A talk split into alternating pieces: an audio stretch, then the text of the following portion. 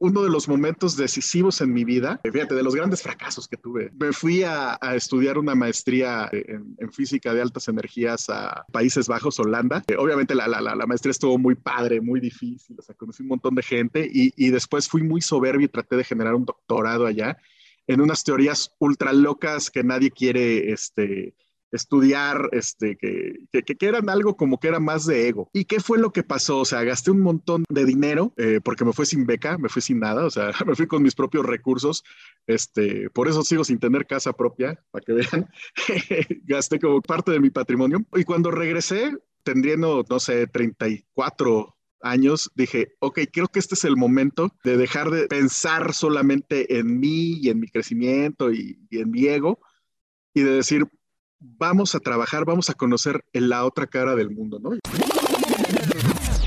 Hola a todos, yo soy Mike Reyes y bienvenidos a Mentores Podcast, en donde buscamos platicar con gente chingona que está impactando la vida de las personas a través de su talento, trabajo y esfuerzo, para que así inspiren a más personas a conseguir sus sueños. Nuestro invitado el día de hoy es Edgar Valdés. Edgar ha servido como embajador de tecnología más ciencia para nueve países. Es orador en universidades nacionales e internacionales, asesor tecnológico y de innovación para el sector público y privado. Y es un orgulloso mentor en hackatones en la NASA, el MIT y en Mass Challenge. En la plática que tuvimos con Edgar platicamos sobre su gusto por la ciencia, los tres aprendizajes más grandes que tuvo cuando trabajó de consultor, su método para probar ideas, entre muchas más cosas. Espero que disfrutes la plática que tuvimos con Edgar Valdés. Edgar, qué gusto tenerte en el episodio del podcast. Hola, ¿cómo están? Muchísimas gracias a todos por estar aquí escuchando este super podcast siempre con Mike Reyes, que están buenísimos todos. A ver cómo nos va. De maravilla, amigo. Oye, es una de las cosas que me llamó la atención es que eres científico. Quiero entender de dónde sale el gusto por la ciencia. Vale, es, es una pregunta que siempre me hacen, ¿no? Por el perfil que, que muchas veces manejo este, más en la parte de, de, tecnología o hasta en la parte de, pues ahora sí que de, de, estar haciendo negocios, ¿no? O sea, soy científico, la verdad, este, me entrené como tal, este, ahora sigue como los futbolistas, no ejerzo porque me rompí este, la rodilla, no, no es cierto. Eh, la, verdad de las cosas es que, eh, pues desde chico comencé eh, a fascinarme por muchas de las grandes preguntas que tiene este, la, humanidad y pues varias de ellas estaban este, centradas en la ciencia, ¿no?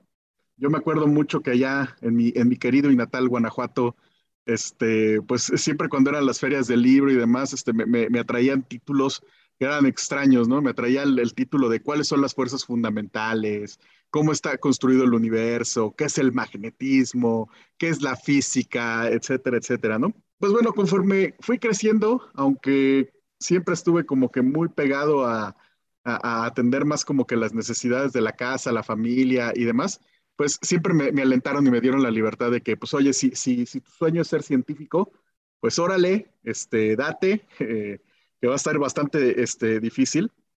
Y pues oficialmente yo digo que, que, que, me convertí en científico científico justamente cuando inicié con mi primera carrera.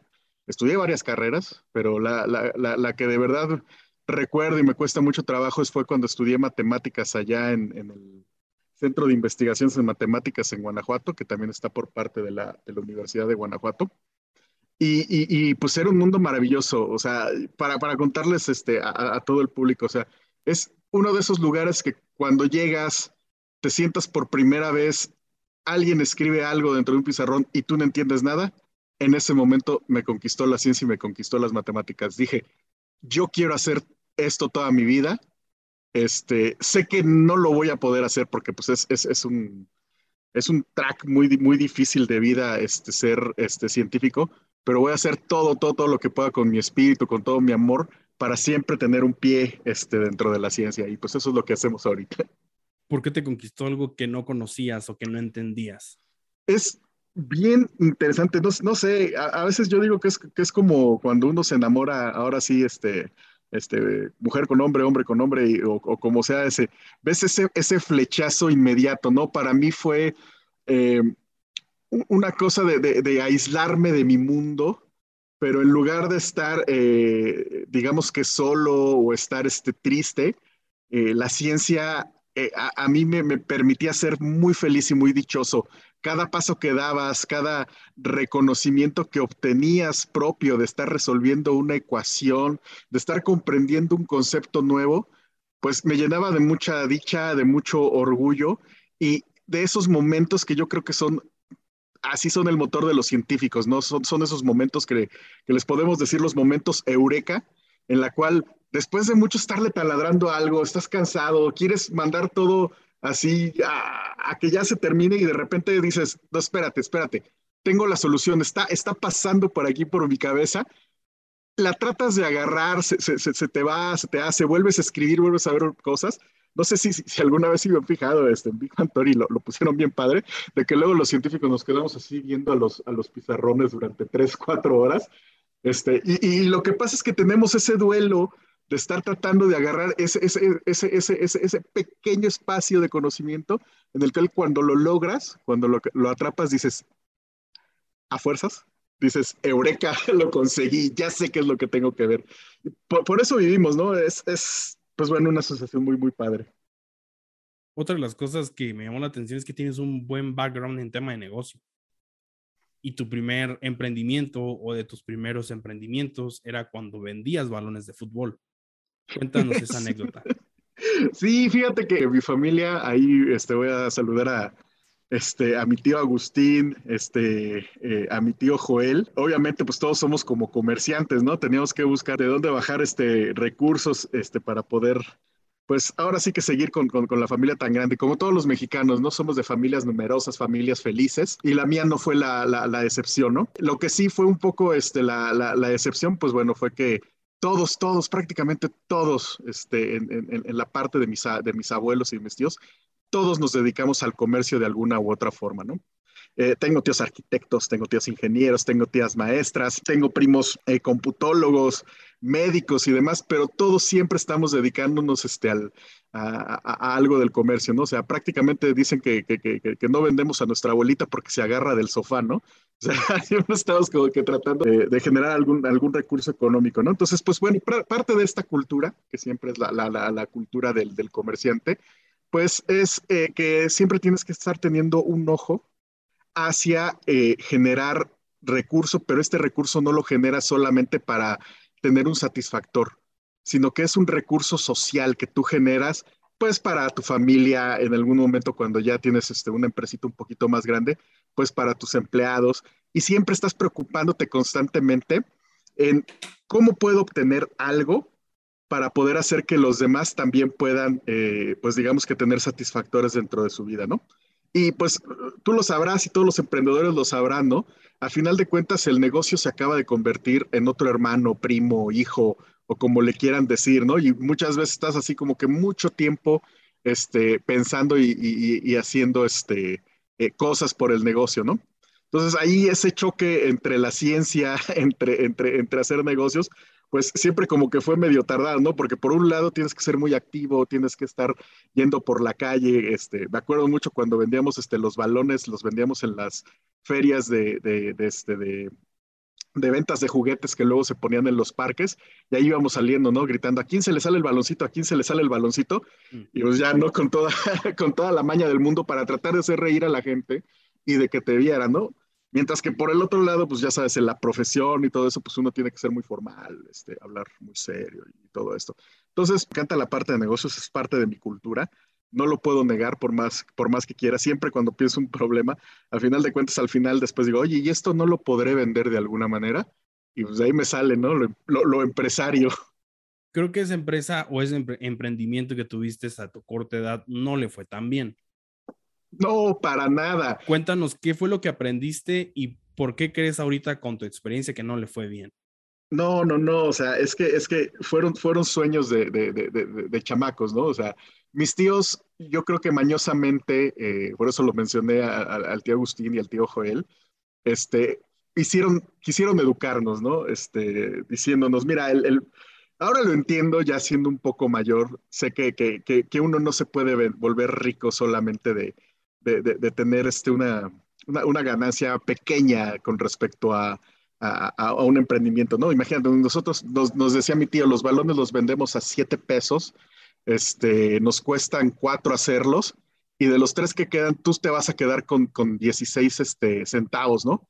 Que en, ese, que, en ese entonces decías, y, y, te mareabas mucho, decías, ah, pues mira, si vendo 100 balones, y no lo veías tú en cuánto dinero ibas a generar, sino que decías, si vendo 100, 200 balones, ya me voy a comprar el Street Fighter nuevo, ¿no? O sea, ibas por el satisfactor. Entonces, yo creo que eso fue como que el primer error que tuve siempre dentro de los, dentro de la parte de emprendimiento y negocios, que muchas veces iba por la gloria y no iba por el camino, ¿no? O sea, no pensaba en cómo hacer más felices a mis clientes, no pensaba en, hacer, em, pues digamos que eh, un momento agradable a la gente con la que llegaba, ¿no? O sea, yo pensaba así que, no, pues ahora sí, tengo que vender 100, este, voy a llegar con, con el Club Pumitas, este, con los amigos del balón y, voy a negociar y, y, pues muchas cosas así, ¿no? Que luego ves este, en las películas, este, que piensas que Carlos Slim, que el mismo Salinas Pliego, hasta la gente acá como Elon Musk o, o, o Zuckerberg son así, son unos super tiburones, ¿no? No, la, la, la verdad de las cosas es que las personas, y ese es el gran, gran, gran, gran, gran, gran, gran este, lección que aprendí del emprendimiento, y que sigo aprendiendo de los negocios es que tú no generas esto para hacerte rico. Tú generas esto para generar satisfacción, para generar un placer, para generar un bienestar en la sociedad, si estás en el, caso del emprendimiento social, o un bienestar dentro de tu, dentro de tu comunidad, eh, dentro de tu familia, dentro de tu, dentro de tu patrimonio, ¿no? Una vez que eso te queda claro y empiezas a trabajar hacia ese bienestar, hacia ese patrimonio o hacia ese bien social, puedes poner metas muy, muy claras, las cuales también le puedes meter un montón de ciencia dentro, dentro de ellas, ¿no? Y a final de cuentas, esas metas son, digamos que lo que yo les diría a todos los emprendedores que deberían de buscar, ¿no? Obviamente puedes agarrar metas como que estandarizadas, ¿no? O sea, tengo que tener un crecimiento anunciado constante de, las, este, de la gente que ve mi app de 2.000 este, eh, suscriptores cada, cada mes, ¿no? Están bien, están bien esas mediciones, pero también uno tiene que empezar a pensar en las mediciones estratégicas de tu persona, de tu, de, tu entorno que estás y hacia dónde puedes crecer juntos, porque si tú no estás motivando a tu entorno a crecer, muchas veces vas a llegar a un tope de esas metas en las cuales vas a tener que vender, vas a tener que contratar a alguien para que sí tenga experiencia y que tenga eso y pueda seguir con el crecimiento de ese negocio o, lo que sucede la mayor parte de las veces, se te va a morir, ¿no? A final de cuentas. Entonces, planteese como que sus metas como que tengan, eh, que tengan mucho que ver con su personalidad. Mi ejemplo práctico, o sea, a mí me encanta, me encanta la ciencia, ¿no? Entonces, siempre dentro de una de mis metas está el poder establecer en cualquier negocio, tecnología o cosa que hago, poder hacer uno, divulgación de un poquito de ciencia que podamos hacer, de algún concepto que a mí me guste mucho, o dos, realmente, pues bueno, conseguir un capital o una inversión el cual lo podamos meter a este, y lo meto yo siempre a los lugares más escondidos, eso, lo meto a, la parte no tan aplicable de, de la ciencia. ¿Por qué? Porque conocemos que mientras estemos haciendo crecer eso, en algún momento, pues bueno, con la semillita que se genere, germine y demás, te puede generar un producto, te puede generar una idea te puede generar algo muy, muy grande, ¿no? Lamentablemente, los tiempos de la ciencia no son los mismos tiempos que los de los negocios. Y una idea científica para germinar puede durar dos, tres generaciones, mientras que una idea de emprendimiento o de un nuevo modelo de negocios puede ser muy efectivo, o sea, puede ser aplicable inmediatamente en condiciones este, eh, eh, favorables, ¿no? Entonces, pues ahí fue como que lo que aprendí, lo que estoy haciendo ahorita, tuve un montón de fracasos, no solamente este con, con, con, los superbalones de fútbol, em, puse un café, puse unas tortas, eh, en algún momento quise hacer franquicias de, de helados o de, todo, ¿no? O sea, le, entré a todo lo que, lo que, lo que un emprendedor puede, puede tener. Y pues ahora ya en este tiempo de mi vida, pues ahora que me siento un poco más em, maduro, me siento muchísimo más tranquilo y me gusta trabajar pues en cosas que me apasionan y con gente que también eh, admiro y, respeto muchísimo, ¿no? Y pues por eso saludo a todos mis socios que espero que estén viendo esto, ojalá, este, si no los voy a obligar a que, a que lo vean, ¿no? Ok, tuviste muchos fracasos como comentas y empezaste a meterte en todos lados, ¿no? ¿En qué momento no llegó un momento donde dijiste, a lo mejor creo que no soy tan bueno para seguir en esto de los negocios y necesito un empleo? Fíjate que siempre, siempre, siempre eh, he tenido esa duda y, no importa a veces este, como que miras y dices, es que sí sé muchas cosas, pero, pero vaya, no está mal tener un empleo, ¿no? Uno de los momentos decisivos en mi vida eh, fíjate, de los grandes fracasos que tuve. Eh, me fui a, estudiar una maestría este, en, física de altas energías a, este, Países Bajos, Holanda. Este, obviamente la, maestría estuvo muy padre, muy difícil, o sea, conocí un montón de gente y, después fui muy soberbio y traté de generar un doctorado allá en unas teorías ultra locas que nadie quiere estudiar, este, que, que, eran algo como que era más de ego. ¿Y qué fue lo que pasó? O sea, gasté un montón de, de, dinero eh, porque me fui sin beca, me fui sin nada, o sea, me fui con mis propios recursos. Este, por eso sigo sin tener casa propia, para que vean. gasté como que la, la, la, la, parte de mi patrimonio. Y cuando, y cuando regresé, tendriendo, no sé, 34 años, dije, ok, creo que este es el momento de, dejar de, pensar solamente en mí y en mi crecimiento y, en mi ego y de decir, vamos a trabajar, vamos a conocer en la otra cara del mundo, ¿no? Y fue cuando me metí a, trabajar a, las consultorías. Yo trabajaba como, como desarrollador, como programador en una consultoría y me iba súper bien, ¿no? O sea, súper, súper top, este, hacía las cosas bien rápido, todo el mundo me quería, o sea, los, los clientes con los que iba imagínate, yo teniendo veintitantos años, o sea, estaba trabajando en Puerto de Liverpool, eh, Henkel, Nivea, este, los cuates de Bayern, o sea, puro, puro cliente choncho, ¿no? Estaba entrando Walmart, también andaba trabajando con ellos, este, la, gente de Cuervo, que también lo saludo mucho, Philip Morris, lo de los cigarros, eh, nunca vuelvo a trabajar en una tabacalera, aparte del olor me dejó el vicio, eh, pero o sea, muchísimas empresas, ¿no? Pero como desarrollador, entonces ya cuando decidí decir, voy a ser consultor, quiero probar cómo funciona esto, me metí unas, a, las grandes consultorías. Ha sido una de las experiencias más eh, eh, ilustrativas e iluminadoras de mi vida, o sea, agradezco mucho eh, todo lo que me enseñaron, porque a final de cuentas empiezas a comprender algo muy importante del mundo, ¿no? O sea, hay motores o gente que, que, que como los emprendedores están ahí para, para, echar a andar la máquina hacia los lugares hacia donde nunca ha ido, ¿no? Pero también es necesaria las personas que tienen que hacer que este carro circule y circule de, buenas maneras, ¿no? Entonces, yo comparo mucho, aunque se enojen y, se van a enojar mis, mis cuates que están en el sector privado, yo lo comparo mucho también con el sector público, ¿no?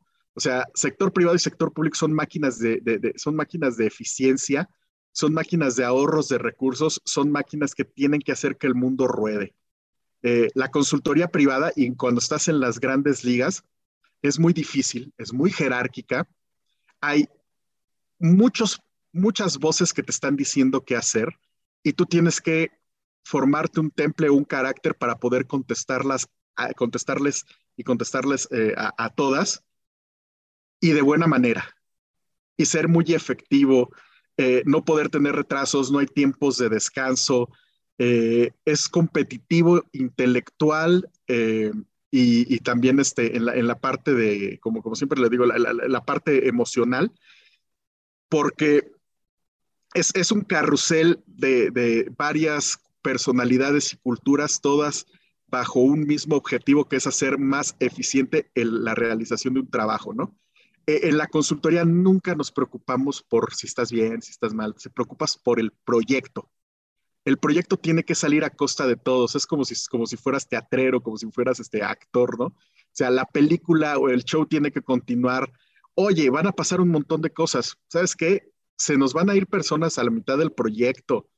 Eh, se van a acabar los recursos, van a subir los precios. Y para todas y cada una de esas cosas inesperadas, tienes que estar preparado y poder tener una respuesta porque tienes que finalizar el proyecto, ¿no? Y eso, eso fue durísimo, fueron años bastante duros este, dentro, de, dentro de mi vida, muy agotadores física y, mentalmente, pero desde luego que te, eh, enseñaron mucho, ¿no? Y obviamente la, la, gran consultoría te permite viajar a lugares, este, conocer personas, conocer procesos que posiblemente no puedas conocer ni dentro del emprendimiento ni trabajando directamente este para, para una empresa, ¿no? Entonces, así como resumen, eh, y si de algo quieren saber todos estos amigos que se quieren meter a grandes consultoras, este, háganlos.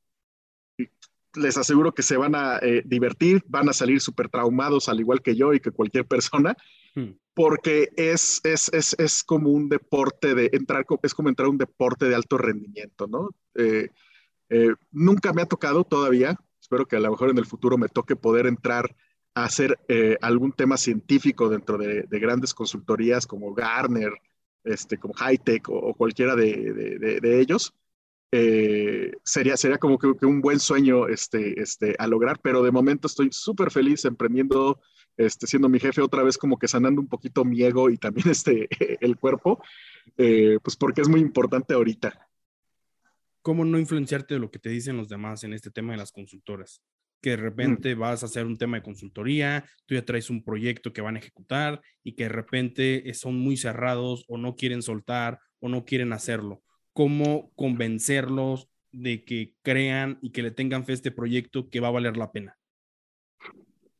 Es un juego de máscaras, es un juego estratégico eh, y es un juego que, lo, que, la única forma en que lo puedes, eh, en que puedes ganar, que nunca ganas en realidad, en que la única forma en la que puedes eh, sacar eh, adelante lo que tienes es jugándolo muchas veces.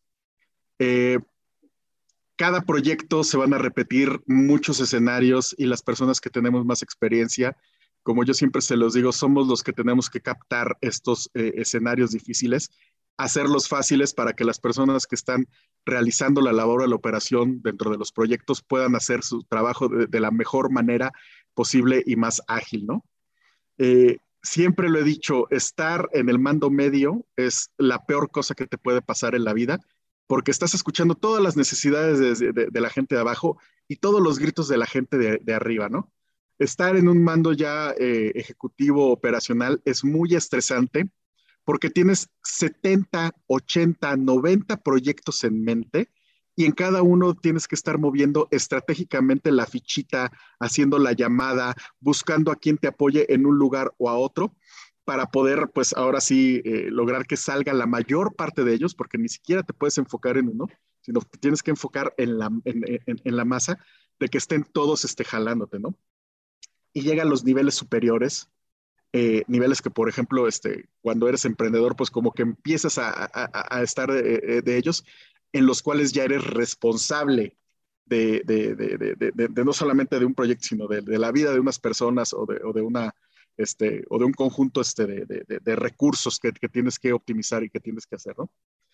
Cuando llegas a ese momento, tienes un panorama amplio de todas las de, todas las diferentes visiones de personas, de todas las estrategias, de todos los juegos, de todas las máscaras y de todos los actores la recomendación que yo les haría a todos es que empiecen, aunque sea en pequeño, eh, desde muy temprano en sus carreras, ya sea si van a ser emprendedores, negociantes o todo, a hacer eso. Y la mejor forma de hacerlo es a través de las eh, redes internacionales, las redes de talento, las redes de profesionistas, eh, participar en cosas como estas, en los podcasts, donde, por ejemplo, yo ahorita yo estoy hablando con ustedes sobre mi experiencia, seguramente alguien me va a decir, oye Edgar, eso que dijiste es muy interesante, ¿alguna vez has pensado hacer esto, esto?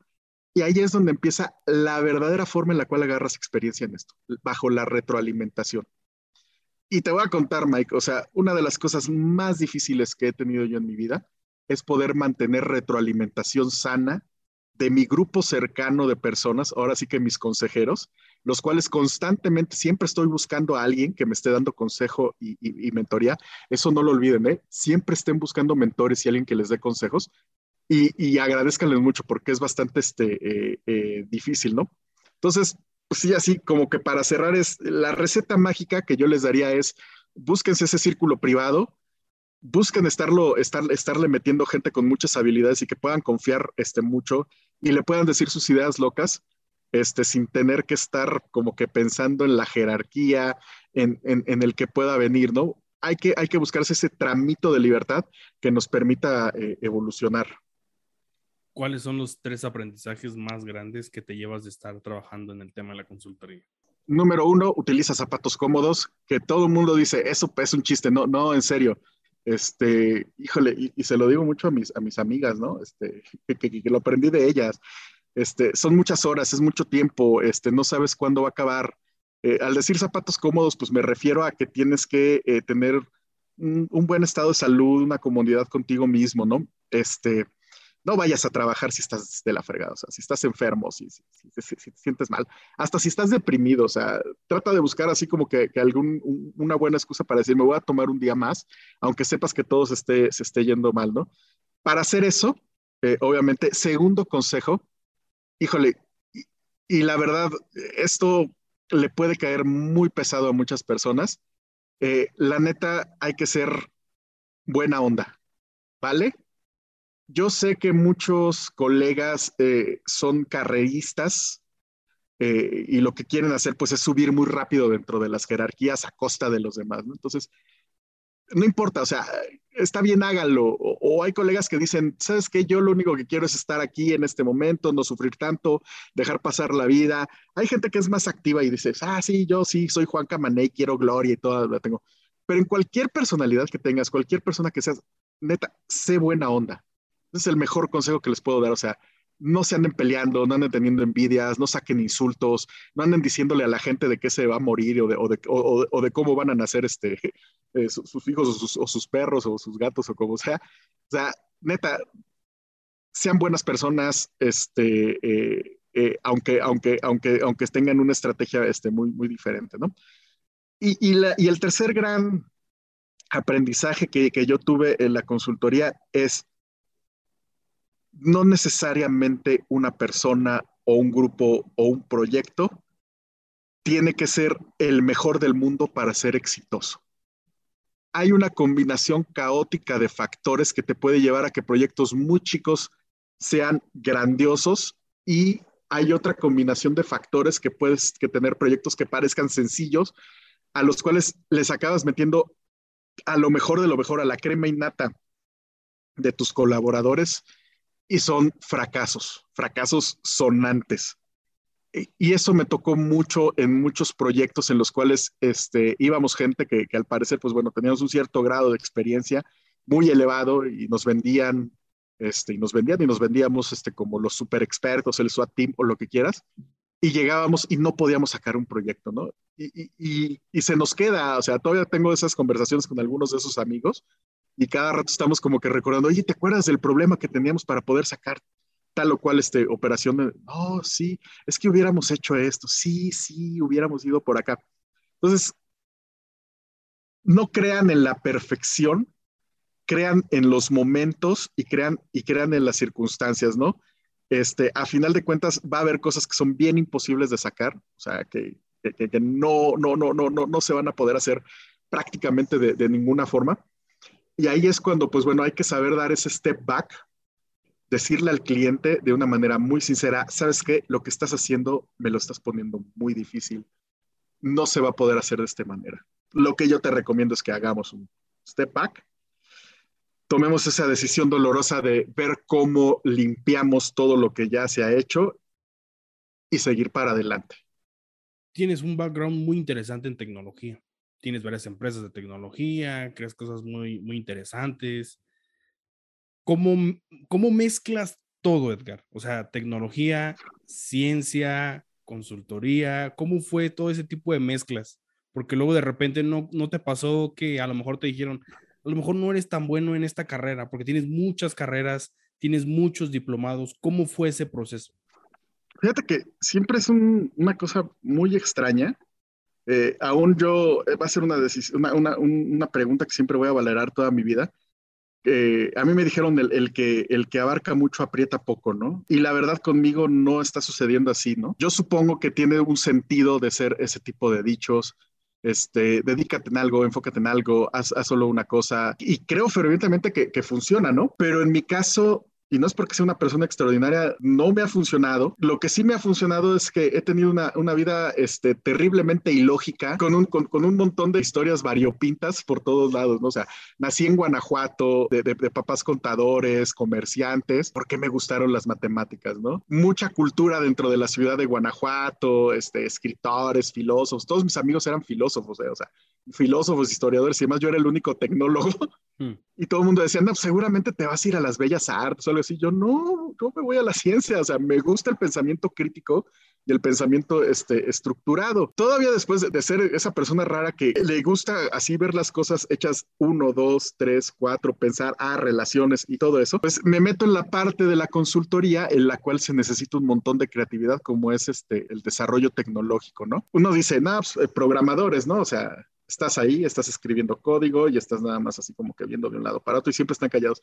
Pero es un trabajo sumamente creativo, porque cada vez que tú estás desarrollando algo, hay un montón de decisiones que tienes que tomar, que pueden ser decisiones de calidad, decisiones de flojera, decisiones de se tiene que lograr este, que, que, esta cosa funcione o no funcione. Muchas veces, y esto es un secreto a voces para todos los que saben hacer código y que han trabajado profesionalmente, muchas veces la mayor parte del, código que, realizamos nosotros nos sentimos inseguros de, que no funcione. Y vemos el código de otras personas y decimos, no, hombre, esta amiga programa, pero con un montón de calidad. Mira la documentación que pone, o sea, prácticamente puedo leer lo que hace y uno ahí poniendo un loop sobre un loop a ver, a ver si ya jala, ¿no? o sea, arreglándole con clavito, ¿no? Porque pues tiene, tiene, tiene que funcionar. Y la mayor parte de los programadores, por, por eso me encanta este, mi gremio de developer, me considero coder, este, y justamente estamos enseñando a chavitos también a hacer coders. Este, estamos como creando un código de ética dentro de los coders, ¿no? Un coder siempre se ayuda, le, ayuda a otro y nunca cuenta los fracasos del, del, otro coder, este, ni se burla de ellos, ¿no? ¿Por qué? Porque fíjate que luego estás este, ahí, le llamas un cuate o, o, la, o, la, de siempre, ¿no? Que ya se la saben muchos chavos, ¿no? Este, ahorita con el internet te metes Stack Overflow y la primera es ver si lo puedes copiar. Si no jala, le escribes al, al, al mono que, que se lo aventó, ¿no? Y luego le dices a tu cuate que siempre nosotros, todos los coders, todos los programadores tenemos un cuate que sí le sabe, ¿no? Que sí es el, el Juan, este, en mi caso se llama Benito Jerónimo, ¿no? O sea, el buen Benny siempre que le llamamos y, oye, pues ya, ¿no? Y, el de Benito, este, se llama Lauro, ¿no? Así todos tenemos uno, ¿no? Espero que algún día no se cierre y yo sea el, el, el, último, porque ahí sí vamos a estar bien atorados. Siempre le estamos aventando con personas, ¿no? Ahí es donde viene esta cosa que a mí me ha funcionado, que es tener muchas especialidades tecnológicas, porque si bien no soy la persona que mejor codifica Tampoco soy de los que codifican mal, con calidad mediana, con bastante rapidez, pero una de las cosas que yo traigo a los grupos es la variedad de conocimiento que luego puedo obtener al estar procesando muchos diplomados y muchas cosas nuevas, ¿no? Entonces, yo soy el loco, ese que cuando está con mis cuates coders y tecnológicos, les digo, oye, ¿ya probaste las nuevas funciones, no sé qué? ¿Crees que se puedan aplicar para esto? Entonces, ahí es donde entra esa parte como que de micro innovación, ¿no? O sea, de siempre estar queriendo probar este, cositas eh, nuevas, ¿no? Entonces, por ejemplo, no, pues, cuando empezaba a salir lo de, lo de Machine Learning, yo les decía a los cuates, oye, pues mira, pues se pueden hacer estas, estas este, funciones de regresión y demás, pero pues ya no tenemos que meterlo este, directamente con, con, con C++ o cosas por el estilo, sino que podemos hacer entrenamiento de datos y no sé qué. Entonces, en ese entonces te quedaban todos viendo así con cara de, ajá, eso nunca lo vamos a aplicar, ¿no? Obviamente, porque tiene un peligro, ¿no? O sea, traer cosas muy nuevas no vienen completamente estandarizadas y no, están, no, cumplen con reglas de calidad que, debes de poner en el trabajo, ¿no? Pero es bueno tener un loco como yo, que siempre está como que constantemente viendo hasta dónde va avanzando la cosa.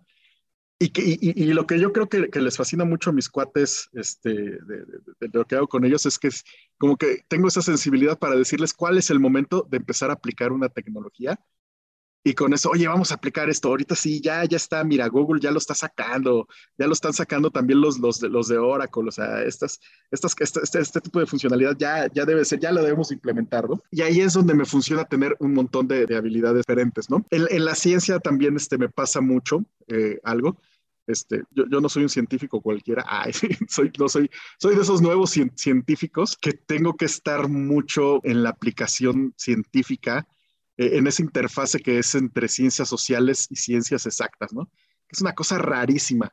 O sea, si te lo imaginas, o sea, si, si, por acá soy como que gente que sabe de negocio, pero sé de, de, programación, o sea, sé cosas muy íntimas, del otro lado también es la misma cosa y ahí es donde congenian, ¿no? Yo me dedico a, resolver problemas complejos, problemas reales, eh, problemas sobre políticas públicas, problemas sobre inclusión, sostenibilidad, ética y demás, y siempre tratando de utilizar cuantitación de cosas interesantes que, que se pueden hacer con eh, modelos matemáticos, modelos físicos o demás, ¿no? Entonces, tanto dentro del mundo de la ciencia como de mi mundo profesional, siempre he jugado el mismo papel, que soy el, loco que le sabe meter las manos al código, pero también soy el loco que puede entender problemas sociales y, cosas muy humanas, ¿no? A mí me ha funcionado, me ha funcionado toda la vida. No puedo decir que sea algo que, uy, me, haga un super genio, sino todo lo contrario, ¿no? Me hace ser una persona que tengo que estar constantemente en preparación. Tengo que estar leyendo muchísimo y practicando muchísimo, mucho conocimiento porque eh, se nos va, ¿no? Si tú ahorita me preguntas, yo hace dos años programaba perfectamente en, lenguajes de programación orientados a negocios, este, con bases de datos, todo eso, ¿no? O sea, todo lo, me lo sabía.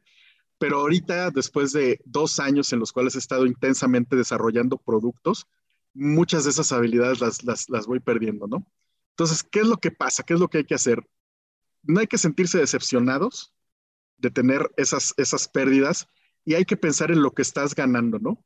Entonces, ahorita, por ejemplo, digo, tal vez ya no, ya no programe tan rápido o, o, o haya mucha gente que ya lo pueda hacer este mucho mejor que yo, pero el camino en el que me estoy metiendo o el, o el que estoy este, llegando en estos momentos es a poder ser esa persona que arranca las cosas, que hace las cositas este, difíciles y ya después invitar a todos a que miren, por aquí hay camino, o sea, por aquí hay esta vereda, vamos a explorarla, vamos a hacerla más amplia y pues espero terminar mis días haciendo eso, ¿no? O sea, abriendo caminos, eh, abriendo veredas, abriendo líneas de investigación, eh, generando empresas eh, y todo ese tipo de cosas que, a mí me encanta hacer y es donde creo que convergen todas esas habilidades que, pues obviamente, este, pues ahora sí que por la suerte del destino, la evolución, los dioses, este, los demonios y, todos los demás ocultos, este, me dieron para poder ser esta persona que vive esta vida pues tan interesante, ¿no? Y en este país tan bonito. Te denominas como un loco. ¿Cómo sabes hasta qué momento seguir o descartar ese proyecto? ¿Cómo tomas esa decisión? Tengo una guía interesantísima, pues, científicamente comprobada, que se llama Mi Mujer. Ah, es cierto, ¿no? Sí, o sea, sí, sí, sí, es bastante, eh, eh, aunque suena chiste, como te digo, hay que tener un grupo interno eh, que, siempre te esté dando como que el avión, no el avión, digo, este, te esté dando la guía o, la brújula hacia donde puedas seguir, ¿no? No soy papá, no, he tenido la, oportunidad de ser papá, pero muchas veces también los hijos o los familiares este, directos con los que tú quieres mucho o tienes que cuidar son tu, propia guía, ¿no? Cuando sabes que estás haciendo algo que dices, no, es que esto, esto no, no va a generar para mis muchachos, este, no, no va a generar para la empresa Hadox o, o va a ser no beneficioso para Neurolytics, aunque pueda ser muy beneficioso para mí, eh, ahí es donde le empiezas a parar, ¿no? Y dices, híjole, ¿cómo hago para revertir esto que estaba eh, eh, haciendo, ¿no? La mayor parte del tiempo es fácilmente reversible, pero sí te puedo confesar que en una ocasión en mi vida tuve una acción propia, la cual, pues bueno, fue irreversible para, para, para, este, para, para una de las empresas que, que tenía, ¿no? Y eh, fue, fue bastante gacho, creo que fue la, la, vez que, que, no me ha convenido ser este, tan, tan loco, tan pionero o tan innovador, porque pues la verdad en esos momentos es cuando lo que se necesita es este, gente con mucha cabeza fría que pueda avanzar con pies firmes y, pasos, ¿no? Y me estoy refiriendo a la pandemia, para no ser el cuento tan largo, ¿no? O sea, la pandemia fue un momento en la cual gente eh, como yo, que, que, que le gustaba mucho la innovación, tuvimos que dar el paso al costado para dejar que en el escenario jugaran todos estos grandes orquestadores este, eh, para poder mantener las empresas, ¿no? Eh, uno, por ejemplo, yo, por ejemplo les decía, no, pues ahorita que esté la pandemia vamos a hacer la revolución, armar grupos de WhatsApp cruzados para poder hacer una microeconomía, o sea, un montón de cosas que ahorita que las pienso digo, oye, qué tonto, o sea, ya eh, deja de, de, de, de manifestar este, un, un, ego tan grande porque en estos momentos de decisión lo que se necesita pues es control, eh, se necesita eh, pues mucho afecto, mucho cariño, porque no todos lo, estábamos este, pasando eh, bien, ¿no? Entonces te digo, yo otra vez para no hacer el, cuento largo, mi consejo es que sí, o sea, puede ser muy loco, puede ser muy innovador, te puedes sentir Bill Gates, te puedes sentir este Guzzi, te puedes sentir Einstein si quieres, ¿no? Galileo, o sea, si, si ya estás muy, muy volado en tu, en tu, en tu imaginación. Pero eh, la verdad de las cosas es que todos somos personas, eh, todos tenemos un, tenemos un propósito en la vida y ese propósito depende mucho de los demás y del escenario que, que, que, esté viviendo el mundo actualmente, ¿no? Entonces va a haber un momento en que gente como yo va a ser completamente este, inútil Eh, pero pues esperemos este, que conforme vaya mejorando toda esta situación, pues haya más espacio para la innovación y para, y para arriesgar, ¿no?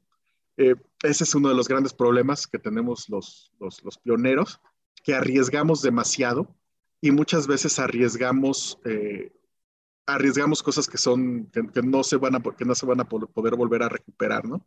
Eh, hay muchas historias que seguramente de Elon Musk y de todos esos cuates cuando arriesgaron mucho podrán encontrar ahí en la red. Yo les digo que, que lo vean. a mí me gustan mucho las, las estrategias de guerra. Hay, hay, un libro muy bueno este, de Devnor o Dovnor. Este es un ruso que escribe este, acerca de cómo, cómo fueron este, distintas invasiones y distintas estrategias, y entrevista a los generales, ¿no? Y los generales se seguían esos tiempos y decían, no, pues es que si hubiera tomado esta estrategia o esta otra, este, podría funcionar, ¿no? Entonces, ahí definitivamente en estos tiempos, que también ahorita en estos tiempos tenemos, estamos en tiempos de guerra, la gente como yo no sirve, la gente como yo, tenemos que dar un paso al costado para que ahora sí los orquestadores, los ordenadores, los guardianes puedan hacer su trabajo y pues bueno, mantener este cauce eh, lejos del caos este, de este mundo que tenemos ahorita. ¿Cómo pruebas ideas? Tengo un método que lo primero es llevar mi imaginación y mi cabeza hasta los límites. Eh, y, eso te hace desvelarte un montón, ¿no? tienes una idea, tienes una idea y empiezas a explorarla y luego dices, ok, ¿qué pasaría si yo no fuera yo, este, si fuera el consumidor de esto? ¿Qué pasaría si fuera un niño, si fuera una mujer? Este, que en mi caso son cosas este, pues, que no soy, ¿no? Eh, ¿Qué pasaría si tuviera una enfermedad mental? ¿Qué pasaría si... Y, empiezas a jugar varios papeles dentro de tu mente, tratando de probar tu idea para ver qué es lo que pensaría esa persona, ¿no? E, en algunos eh, círculos de negocios se le conoce también como los cinco sombreros o cosas por el estilo, pero yo lo que como le llamo es las mil caras este, de, de, de, estar viendo algo, ¿no? Y siempre con intuición vas navegando sobre hacia dónde, hacia dónde va dentro de ese papel esa, esa idea y después tratas de ir más allá, ¿no? Tratas de imaginar eh, dos meses en el futuro, cuatro meses en el futuro, buenas condiciones, malas condiciones, probar un montón de escenarios, bien Doctor Strange, ¿no? 14 millones de escenarios y solamente pude ver uno posible, no.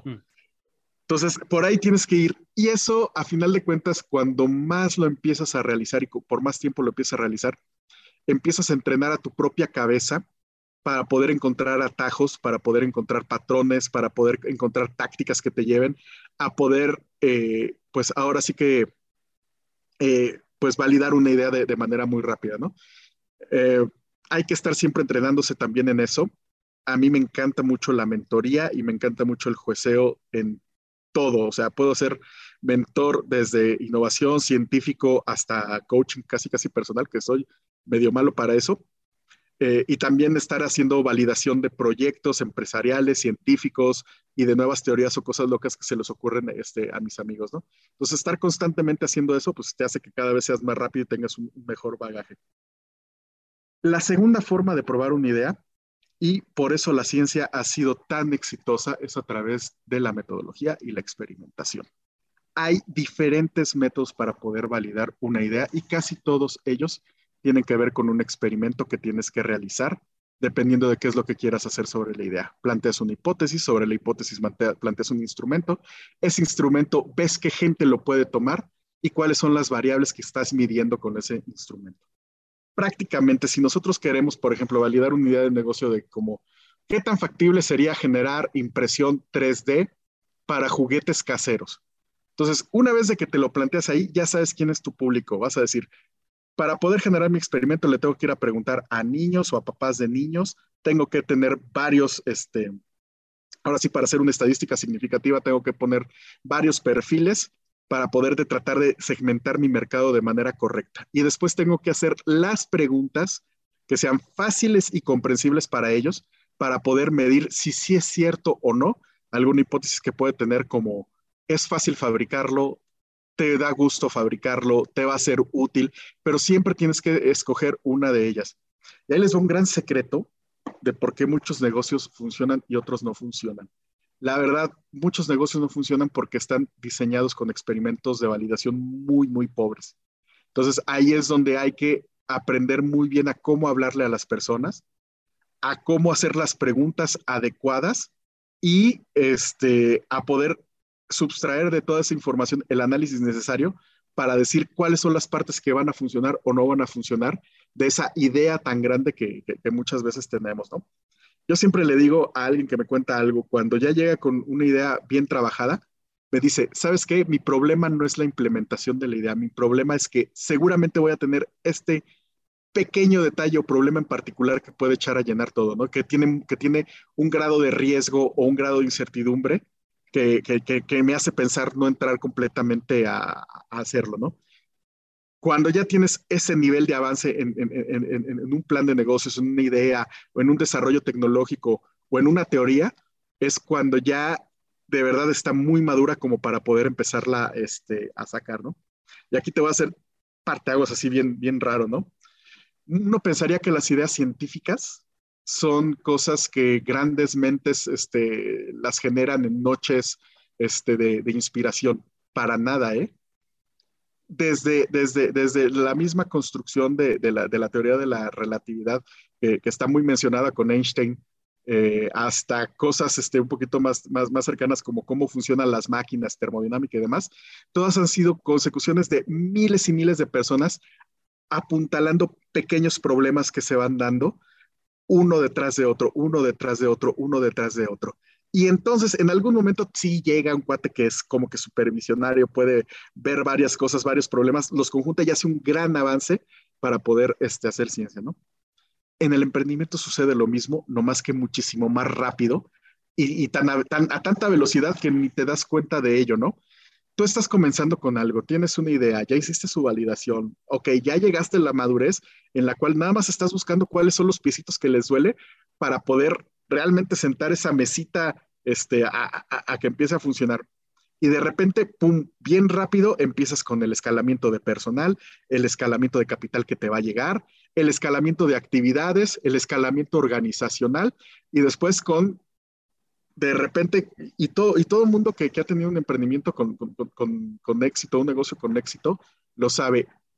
Llegas a ese momento cumbre cuando estás preguntándote realmente si puedes seguir produciendo con la mejor calidad del producto o servicio de manera constante o si ya no puedes, ¿no? Y todos aquí, todos mis cuates este, empresarios van, están diciendo, sí, sí, o sea, sí, o sea, no manches, hasta hacer azúcar está cañón, o sea, es cansado toda la vida estar bajo en el mismo negocio, haciendo todos los días lo mismo, porque empiezas a mecanizar todo, ¿no? Y, y en los negocios, en el emprendimiento, eso sucede, o sea, en un lapso de un año, no he conocido emprendimientos que lo hayan hecho en menos. La, verdad, me, cuentan que sí, con cosas como las cripto y todo lo demás, pero un emprendimiento así normal en un año puede cambiar tu vida de enero y en diciembre ya estar siendo otra, otra cosa completamente diferente, ¿no? Entonces, dos caras de las monedas, el mismo fenómeno, la escala de tiempo es diferente. A ver, Edgar, tú que eres científico, prácticamente he escuchado y he visto a científicos muy cerrados con sus ideas muy de que esto es mío y también a la hora de prototiparlo a un negocio les cuesta mucho trabajo el compartir y el llevarlo. ¿Por qué crees que sea? Los científicos son humanos. Eh, a final de cuentas, como te digo, a, mí me fascinó la chispa de la ciencia porque es un mundo propio, eh, interno, el cual tú puedes ir caminando y, y, irte encontrando con esas sorpresas que te van enalteciendo a cada momento, ¿no? La dificultad de estar en eso es que cuando pasas mucho, mucho tiempo en este hipermundo, eh, empiezas a perder, conexión con la realidad y con la, y con la gente con la que estás, ¿no? Por eso tenemos egos terribles, porque tenemos que tener esos egos para protegernos mucho, porque nos cuesta eh, mucho trabajo aceptar errores eh, debido a que si, empezamos a aceptar errores, este, pues eh, nos sentimos mal, ¿no? A, final de cuentas, ¿no? Entonces, siempre considera a, un científico como una persona eh, que vive entre la luz y, la oscuridad constantemente y está pasando de un lugar a otro, ¿no? Entonces, hay que, hay que consentirlos, hay que apapacharlos, este, tiene su, es, parte de su trabajo, es parte de nuestro trabajo estar, estar haciendo esas cosas. Y definitivamente, a, menos de que ella sea una persona con, mucha práctica, muy iluminado o que tenga mm, grandes posibilidades, este, no va a poder hablar eh, fuera del lenguaje propio en el que está especializado. Y ese es el problema. El problema es un problema de comunicación. ¿Qué tenemos que hacer? Tenemos que tomar esas ideas y tenemos que empezar a reproducirlas y a bajarlas cada vez a más diferentes, eh, a diferentes tipos de lenguajes de comunicación para que, pueda, para que puedan ser absorbidos por otras personas. Porque si todo, todo se va por el mismo lugar, eh, nunca vas a poder hacer realmente una patente que pueda ser entendible para los demás. Eh, nunca vas a poder, a partir de esa patente, generar un, un desarrollo de producto que tenga metas alcanzables y, como siempre yo les digo, piensen en el final. Nunca vas a poder tener un producto o un servicio que vaya a ser sostenible, resiliente o la palabra que le quieras poner por mucho tiempo.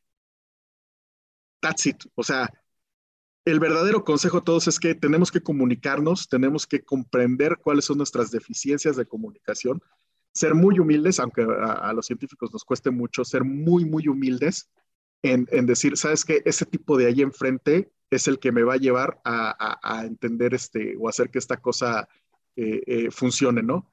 Y dejar de, y dejar de, ser este, cerrados a, decir, no, yo solo puedo y, es mi gran invención. No, no, no, o sea, tienes que abrirte, tienes que ganarte un poquito de humildad, es lo que yo le diría a todos mis colegas científicos, y más a los de ahora no, porque pues ya estamos viejos, no nos vamos a cambiar sino a los chavos que le vayan entrando en la ciencia, que, que, ya no lo hagan solamente, este, pues ahora sí que para eh, lograr un, beneficio propio eh, o personal de crecimiento, sino que también lo, lo empiecen a, pensar este, socialmente y empiecen a desarrollar, aunque sea un poquito, un hilito de habilidades blandas de comunicación para que le sea más fácil al del frente poder entender, aplicar, eh, generar el producto y, y, hacer lo que después sea algo que esté funcionando en el mundo este, por mucho tiempo estás muy involucrado en cosas sociales.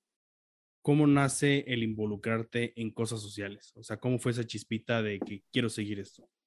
Mira, yo creo que desde siempre, y, tiene que ver mucho también por la parte comercial, eh, a final de cuentas, este, pues las historias que uno escuchaba eh, dentro del negocio, y esto lo saben todos los que han tenido tienditas, bodegas o cosas por el estilo, o sea, somos unas antenas sociales bien interesantes, ¿no? Circula un montón de personas, desde los que te piden trabajo, desde las historias que tienes con, la misma gente que colabora contigo, los proveedores, los proveedores.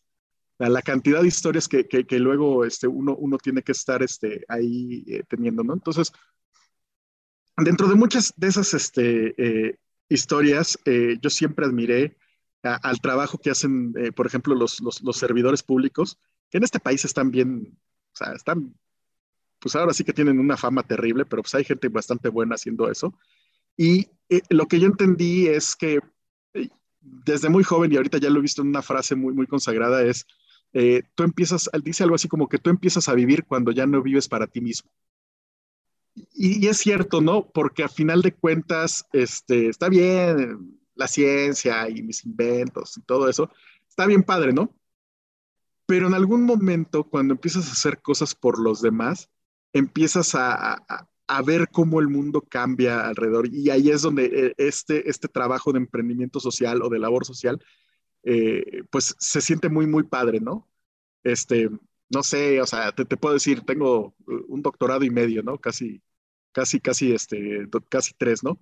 Eso está padre, pero creo que más que, ese conocimiento que he adquirido, eh, la parte más padre que me ha tocado es, por ejemplo, enseñarle a un chavo, enseñarle a un niño, este, algo, algo que yo he aprendido, o sea, yendo por muchos lados y cuando se me queda viendo así con ojos grandotes, ¿no? Y así de, ah, qué interesante. Y dices, órale, pues es que sí, como cuando yo estaba niño, o sea, yo estaba tratando de salir de, de mi contexto y era una lucha bien difícil, ¿no?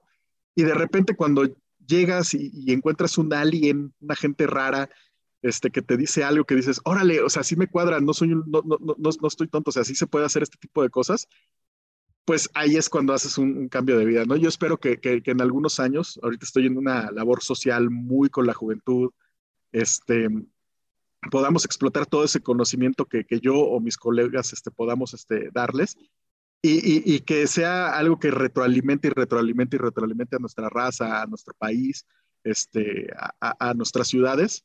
Y, para mí sería muy padre, ¿no? que, en algún momento ser, este, aunque sea de esa parte operativa, de, estar moviendo piedras, de estar moviendo, este, eh, pues ahora sí que, lo voy a decir con todas sus palabras, ¿no? O sea, la labor social no es una labor de, de aplausos, la verdad. Ahí es cuando yo digo que el servidor público, cuando empieza a recibir aplausos, es cuando deja de ser servidor y empieza a ser pues, político o politiquero, ¿no? O sea, la labor social es, tú tienes que mover piedras y muchas veces te vas a encontrar con gente bien canija, con gente muy grosera, eh, con charlatanes, este, con embaucadores o demás que van a querer estarse aprovechando de lo que tú haces para aprovecharse de la gente. Entonces, ahí es cuando, cuando, cuando, cuando pues es, es tu labor, ¿no? se tienes que estar parando todo eso porque somos sociedad, ¿no? Somos cultura, eh, somos un ente dinámico, complejo, en el cual, pues bueno, va a haber gente que va a tener intereses por un lado, intereses por el otro, y va a haber gente que no va a practicar, como te dije hace un momento, la buena hondez, y que va a estar tratando de ver cómo beneficiarse directamente, ¿no? Entonces, ahí es esa parte de la, labor social me encanta. Eh, ahí me siento completamente diferente a, lo que es mi personalidad. Ahora sí que digamos primaria, de pionero, innovador, este, pensador y todo eso. Y ahí es cuando me pongo mi, careta de, escudo o, de guardián y me encanta, me encanta proteger y ayudar a que toda esa banda, perdón, a que toda esa gente este, que, quiere salir o que quiere hacer y que quiere obtener lo que yo tengo, este, lo pueda obtener, ¿no? Y, pues estoy así muy, muy encaminado con, la, con las juventudes. O sea, yo veo un chavo que dice, ay, quiero salir de, de, de, de, Guanajuato, quiero salir de Michoacán, quiero salir de Tijuana. Y yo le digo, hazlo. No, pues es que es bien difícil, que tengo mi familia y que los tengo que cuidar dale, vete un mes, vete dos meses. Hombre, el mundo no, no se va a acabar. Hazlo, hazlo, hazlo, hazlo, hazlo, hazlo. Y, ahora lo que he encontrado en mi vida es decir, alentar a la gente a que haga cosas, a que salga desde sus países. También a la gente que está fuera de México, los aliento mucho a que vengan a México, porque es el país más chido del mundo. Y este, y al final de cuentas les digo, hazlo y después regresa, ¿no? Regresa a tu patria, eh, haz ese camino del héroe en el cual vas, conoces, amplías, y una vez que llegas afuera, te aseguro, o sea, cuando regreses, o sea, tú, quiero que seas esa persona a la cual yo pueda estar así y de lagrimita, ¿no? Yo puedo estar en, el, en la puerta de, de, mi casa con mi bastón, este, tomándome mi café de olla y diciendo, ese cuate sí sabe. Hmm. Vamos a pasar una sección de preguntas. Va. ¿Cómo un error o lo que parecía un error en ese momento te preparó para un futuro exitoso? bueno, grandes errores que todos vamos a cometer. Eh, abrir la boca en los momentos menos adecuados, ¿no? Es un problema eh, de juventud que ganas con la madurez. Este, uno, piensa que tiene la libertad y el derecho de decir lo que quiera, y, no es enteramente cierto, ¿no? Uno tiene la libertad y el derecho de pensar lo que quiera, pero al momento de decir las cosas tienes que estar muy seguro de qué es lo que vas a decir. Tenemos que tener un respeto amplio hacia los mayores, un respeto amplio hacia la comunidad y siempre estar hablando con, con la verdad, ¿no? El gran error de mi vida que siempre he tenido es a veces mentir. La mera verdad, o sea, que mentir la mera verdad. Muchas veces uno siente que miente para poder hacer que las cosas sean más fáciles, mientes por miedo, mientes por un montón de cosas. Y, cuando empiezas, eh, y te hablaba yo de estas personas que son embaucadores o demás, cuando ya empiezas a, entender la mentira, eh, empiezas a, ver otro contexto este, de, la vida, ¿no? Entonces, respondiendo a tu pregunta, yo soy un gran mentiroso miento mucho, invento muchas historias o inventé muchas historias en mi juventud. Eh, pero conforme iba haciendo, pues también este, ahora tengo esa habilidad de poder eh, como que cachar muy bien a, estas personas que no están diciendo algo, algo, algo cierto, ¿no? Me siento mal por haber sido tan farol, por haber dicho tantas cosas, pues la verdad no, de modo, no fue mi vida, pero lo que sí, este, te digo es que, es que, pues no, nunca, nunca traté de lastimar, este, a nadie, ¿no? Y eso pues también a lo mejor viene muy unido con la parte de, ser escudo o guardia social. Eh, no me gusta ver a la gente que la lastima. O sea, me duele, me duele, me duele, me duele ver, ver, ver, gente este, a la que le están lastimando, ¿no? Y entonces ahí, ahí sí es donde, pues bueno, pues hay que protegerse, hay que hablar con la verdad. Y por eso te digo que gran, gran cosa que hice mal, o sea, aprender a, a, tratar de hacerme las cosas fáciles a mí, eh, diciendo mentirillas blancas, pero de lo que me ayuda es que ahora cuando veo un chavo que me está diciendo, no, pues es que, es que, pues es que tuve un trabajo, jefe, que no sé qué dices. Mm, bueno. ya te la sabes. ya me la sé, ya te la you know. ¿Cómo ves el fracaso? El fracaso es parte del éxito. No hay nada más. O sea, hay muchas imágenes muy motivacionales en la red el hombre exitoso está por arriba y, abajo hay una pirámide de fracasos y de cosas que pudieron haber caminar. Es completamente cierta, pero no es, completamente eh, cierta en el sentido de que todos vamos a tener ese camino. Eh, a final de cuentas, los fracasos también son una oportunidad en la vida, ¿no? O sea, para poder fracasar tienes que estar en el momento adecuado para poder eh, no hacer las cosas como se debe, ¿no? Los fracasos no son crasos. Esto significa que un fracaso no tiene que ser la última cosa que vas a hacer en tu vida, ¿no? A menos de que sí la estés mega regando, o sea, de que sí, por alguna razón, este, hagas muchas tonterías, una serie de tonterías completas. Casi siempre un fracaso es una gran oportunidad de aprendizaje porque estás yendo a probar cosas nuevas, ¿no? Eh, por ahí lo dicen muchas cosas. Si no quieres fracasar, haz lo mismo 30 veces este, y de todos modos, ¿no? O sea, la entropía del universo, este, los coros angelicales o cualquiera de esas cosas metahumanísticas este, o sobrenaturales que quieras, te van a obligar a que no va a ser siempre, las, las cosas no siempre van a funcionar como tú quieres, ¿no? Entonces, el fracaso es parte de la vida, es parte de la naturaleza, es parte de todo. Si, nos queremos poner hasta científicos filosóficos eh, dentro de la evolución, la selección natural, seguramente hay mucha cosa, hay muchos fracasos, y hay que, y hay que absorberlos y, este, aprender de ellos, ¿no? Consejos prácticos este, para el fracaso. Número uno, nunca fracasen solos. Este, siempre tengan sus amistades o, tengan gente con la cual, pues bueno, puedan compartir este, esos, esos fracasos, ¿no? Están esos super eventos de, de, de Focus Nights, en el cual ya también me invitaron a participar uno por allá, que son buenísimos, o sea, vayan siempre y escuchen de los demás y compartan este, lo, lo, lo que, en, lo que le han este, eh, eh, regado, ¿no? Eh, ese sería como que el único consejo para el fracaso, o sea, obviamente todos los demás este, los tienen que vivir ustedes, va a haber cosas que no les van a gustar mucho de, fracasar, va a haber otras cosas que van a ser muy graciosas, hay fracasos muy divertidos, este, pero siempre traten de hacerlos acompañados, eso es lo que yo diría, ¿no? O sea, consíganse un novio, novia, este perro, gato al que le hablen de sus fracasos y se rían de ellos, ¿no? Este, en la noche con, una buena cerveza, con un té o, como les guste vivir, este, siempre comenten y, y comparten muchos sus fracasos. ¿Tienes algún fracaso favorito? Sí, te lo dije, el, doctorado en, física, este, gran fracaso, terrible. Gasté todo mi patrimonio, todo mi dinero, me voy a Europa, voy a, la, gran universidad. Ahora sí voy a dejar de ser el, mexicanito intermedio, ta, ta, ta, y voy a ser el gran total, o sea, hmm. un ego, un ego muy, muy nublado.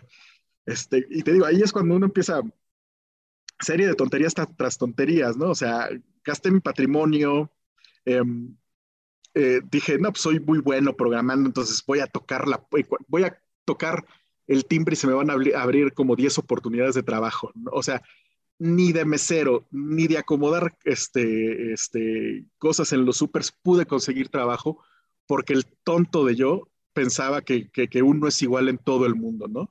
Y no, o sea, hay, hay límites, hay barreras, hay cultura, eh, eso me abrió mucho los ojos este, estar compitiendo contra, contra gente este, en otro lado, como por ejemplo en Europa, contra los asiáticos, este, contra la, gente de la India, que también son asiáticos a final de cuentas, es una competencia bastante, bastante, bastante dura, ¿no? En Estados Unidos, pues bueno, la multiculturalidad está al tope. Dentro de nuestro propio país, ya sabes que somos como que medio castas, ¿no? O sea, que están los güeritos, que están los blanquitos, los morenitos, que por moreno no sé. Entonces, o sea, yo me creía mucho todo ese, todo, o sea, yo no me creía mucho ese, ese, tipo de cosas, o sea, yo pensaba que en el mundo, si yo era fregón, en todos lados iba a ser fregón, en todos lados iba a ser verde, no, o sea, eh, gran fracaso de, de, de, de, mi inocencia, lo diré en esos momentos, ¿no? Entonces, eh, mi más grande fracaso fue quererme tragar el mundo este, y el mundo me comió, me escupió, este, me hizo lo que quiso, llegué con 50 euros este, en la bolsa este, a, otra vez este, a Ciudad de México. Eh, no te voy a decir que, fue como la primera vez que salí de mi, de mi, de mi, de mi casa, que ahí fue no fue un fracaso, al contrario, fue un super éxito. O sea, llegué con, primera vez que llegué a la Ciudad de México, llegué con 20 pesos en la bolsa y conseguí trabajo al, a los dos siguientes días haciendo llamadas por teléfono. Este, yo, yo, hacía llamadas este, para, para vender este, cosas y luego llamadas de marketing y luego me mandaron a, a la línea de como de psicología o de ayuda, que es en donde, donde te pagaban como 50 pesos este, por, por la llamada, ¿no? Y que las podías acabar en 10 minutos. Era la anal en ese entonces.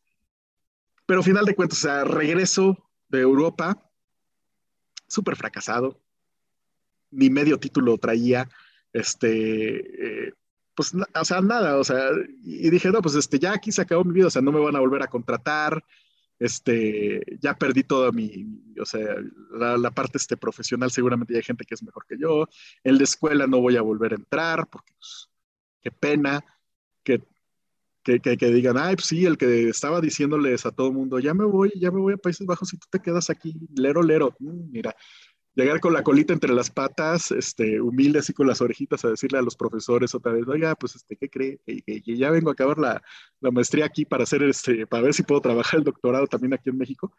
Eso fue mi más grande fracaso, un fracaso este, de falta de, de, humildad, de, de pérdida de la inocencia pero obviamente, como te digo, los fracasos tienen sus dos caras, son grandes enseñanzas. ¿Qué aprendí? Aprendí que hay que estar siempre en constante relación con las comunidades internacionales y conocer muy bien el lugar en el que vas y cuáles son las necesidades, ¿no?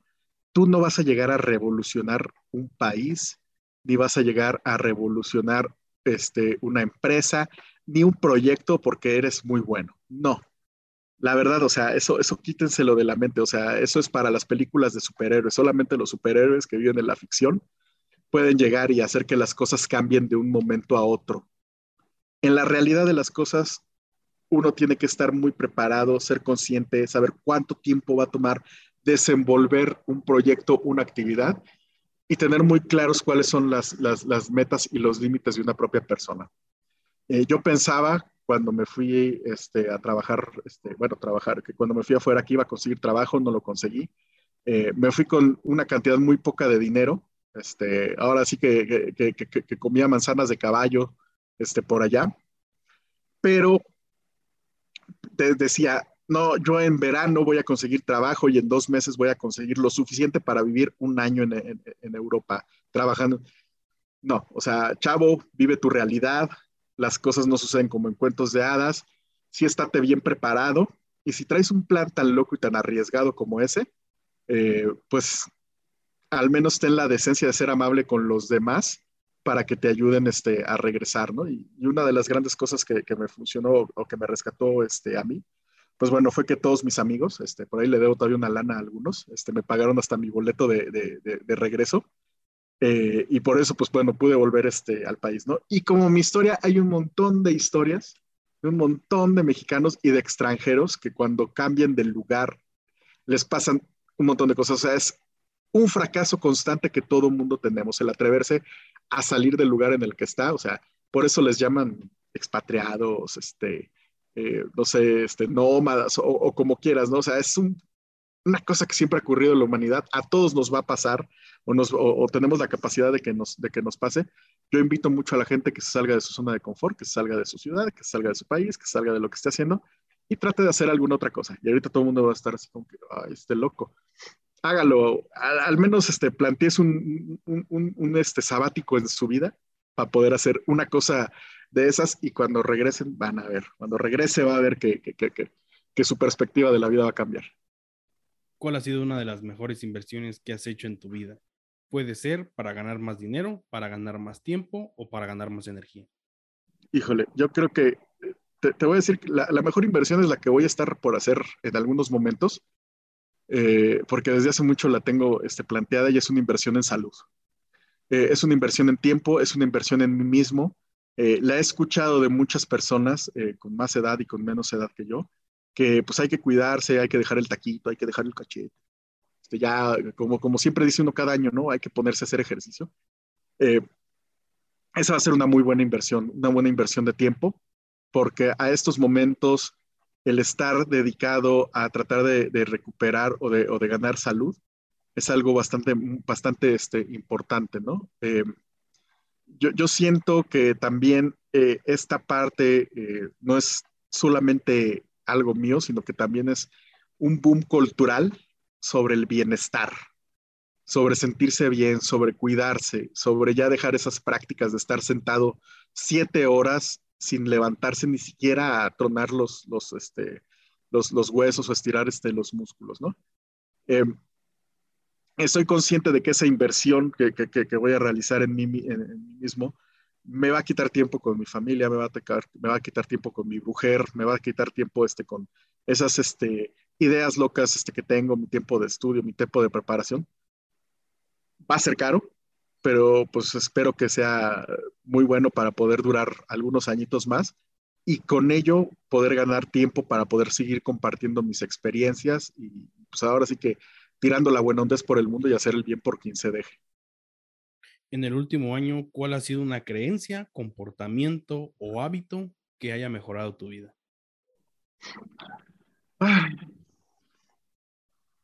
Pues mira, a partir de la pandemia, eh, creo que todos comenzamos a ser este, menos, em, no sé cómo decirlo así de, una manera que, no suene tan antisonante, pues bueno, este, dejamos de ser menos tontos, eh, dejamos de ser menos creídos de que el gobierno nos iba a ayudar, de que, de que esto, eh, de que alguien siempre nos está, está para salvarnos, ¿no? O sea, la pandemia nos demostró que también son nuestras decisiones, em, somos, dueños de, somos dueños y responsables de nuestras acciones y tú te puedes creer mucho que no existe el bicho y que lo que quieras y pues ahí la gente empezó a ver otra, a, sus amigos, familiares que empezaban a morir. Y todos vivíamos con ese miedo, vivimos encerrados, este, eh, fue, fue, fue, fue un tiempo terrible el cual ahorita estamos saliendo y no sé si se fijaron, o sea, yo estaba en pandemia en febrero y ahorita ya estoy saliendo a todos lados, así como que, ay, ¿qué pasó? O sea, cambió la vida como que muy rápido. Y eso tienen que, ver que es un fenómeno muy interesante de la dinámica social, eh, que es muy resiliente a que nosotros siempre estemos en contacto y en movimiento, ¿no? Em, desafortunadamente dentro de nuestro país existen tendencias eh, de idolatración hacia figuras eh, que pueden estar dentro de la política, las artes o el espectáculo. Eh, terriblemente, eh, una de las cosas que aprendí es que pues no importa qué tan gacho esté cayéndose el mundo, uno no va a cambiar su idolatría por algo, ¿no? Y los comprendo perfectamente, o sea, yo nunca le voy a dejar de ir a los Pumas, por más que conozca más gente que le vaya a la América y que me caigan muy bien, ¿no? O sea, eh, ahí está el, Super Gil, el Adriano Silva, todos esos cuates americanistas este, de, hueso colorado, este, que, me cae re mal el América, perdón si hay algún americanista, pero yo soy Puma, ¿no? Entonces, tengo esa idolatría. Entonces, una cosa que aprendí este año es que, eh, pues no importa qué tan, qué tan fea se vea la cosa, este, si tienes una mentalidad este, cerrada, eh, seguramente bajo estas condiciones de extremo peligro, puedes caer este, muy mal y puedes este, hasta, llegar a, terminar con, tu vida, ¿no? Entonces, em, ahora te lo puedo decir, posiblemente si en algún momento, este, no sé, como en las películas, alguien dice, no, esto está bien peligroso y ahora sí hay que encerrarse y no se puede hacer este, este tipo de cosas, lo voy a hacer muchísimo más rápido y, voy a ser un poquillo más, más, más, más, más obediente, ¿no? Y seguir bien los protocolos, porque hay que entender que pues sí, o sea, hay cosas que uno no, no puede controlar y que nadie puede controlar y nadie va a venir a ayudarme y nadie va a venir a salvarnos, ¿no? Entonces, como en este tiempo, pues tuvimos que descubrir cómo hacer las cosas, tuvimos que descubrir cómo seguir con, con, la, con la sociedad y te aseguro que dentro de algunos años muchos vamos a reflexionar sobre este tiempo como eh, el momento crítico de nuestra generación, ¿no? Sería muy gacho, pero sí, fue, fue algo muy crítico. Cuando te sientes abrumado o desconcentrado o has perdido el enfoque, ¿qué haces? Juego. Juego así, este, híjole, no, no, no, es que este, lo que sea, videojuegos, me meto a las partidas de ajedrez, este, molesto acá a, a mi mujer para vamos al parque, invento historia, así, cualquier cosa, o sea, cuando me siento estresado, yo tengo que jugar, ¿no? Soy niño eterno, lo que quieran. Todos lo somos, o sea, todos somos seres lúdicos. Este, molestas al gato, sales a acariciar perros de otras personas, ¿no? Este, haces cualquier cosa con tal de, divertirte y, este, y hacerle un juego. El jugar a final de cuentas abre completamente eh, muchos de los canales que se quedan cerrados cuando uno está bajo una preocupación, una frustración. Al igual que las lágrimas, este, todos estos tipos de eh, serotoninas y, y, demás enzimas que se generan durante los juegos hacen que tu estado físico pueda cambiar. Es completamente, completamente demostrado que las personas que juegan en equipo, que practican un deporte, que, que, hacen ese tipo de cosas, viven con muchísima menos este, depresión, ¿no? Tú nunca vas a escuchar a un, a un futbolista este, mm, así, muy deprimido como un científico, ¿no? O sea, entre más lejos estás de la acción, de la cooperatividad y del juego, más cerca estás de, de esos estados alienados, este, los cuales pueden ser perjudiciales este, para tu salud y para tu propia este, historia, historia de vida, ¿no? Entonces, eh, consejo, jueguen, diviértanse. Este, hay muchas formas de jugar bastante divertidas. ¿Cómo tomas decisiones difíciles? ¿Tienes algún framework, alguna herramienta? Sí, tres pasos. Em, casi siempre cuando ya voy a tomar una decisión difícil está bien tomada. O sea, ya se vieron todo, ya se llegó. Entonces me doy tres pasos eh, caminando una vez, una segunda vez y, y, y, este, vas a aventar o no te vas a aventar, porque si esto sucede, no sucede. Si al tercer paso no me siento completamente seguro de dar un cuarto, muchas veces vuelvo a replantear la, la, la, la, determinación y no la tomo en la mayor parte de los casos. ¿Por qué?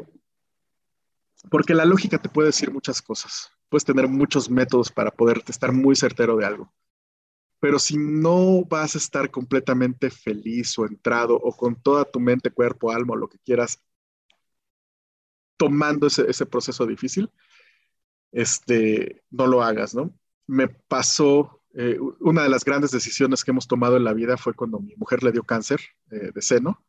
Em, no sabíamos si era un cáncer invasivo o no, este, no sabíamos si se tenía o no que, que operar.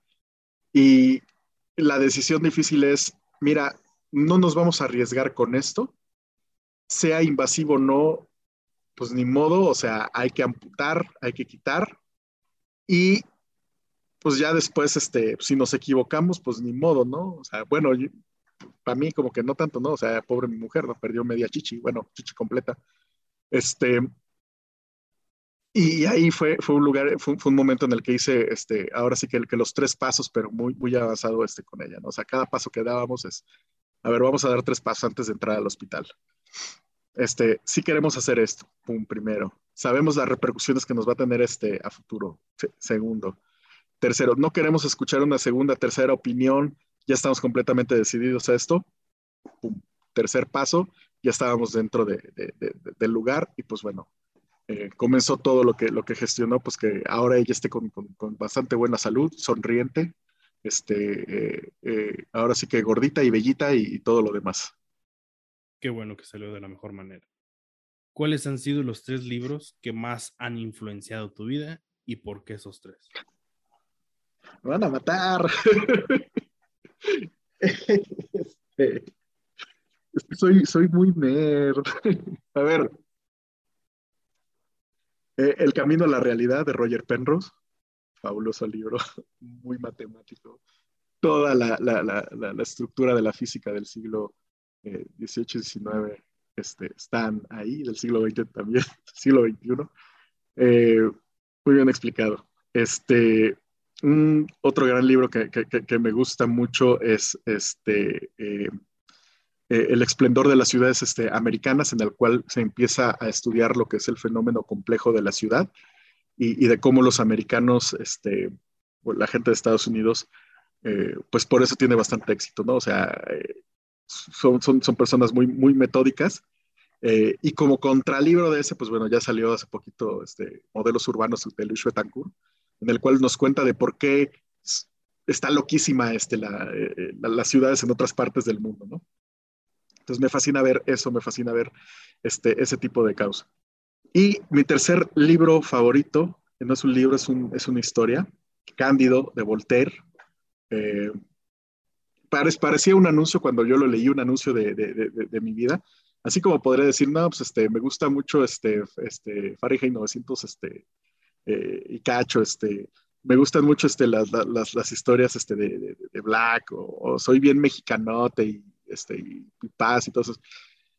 A ver, este señor francés eh, de hace muchos siglos contó la contrahistoria del heroísmo, ¿no? O sea, contó la, la, historia del ridículo, de, como hemos hablado mucho aquí, de, del cuate que siempre estaba destinado a fracasar por su candidez.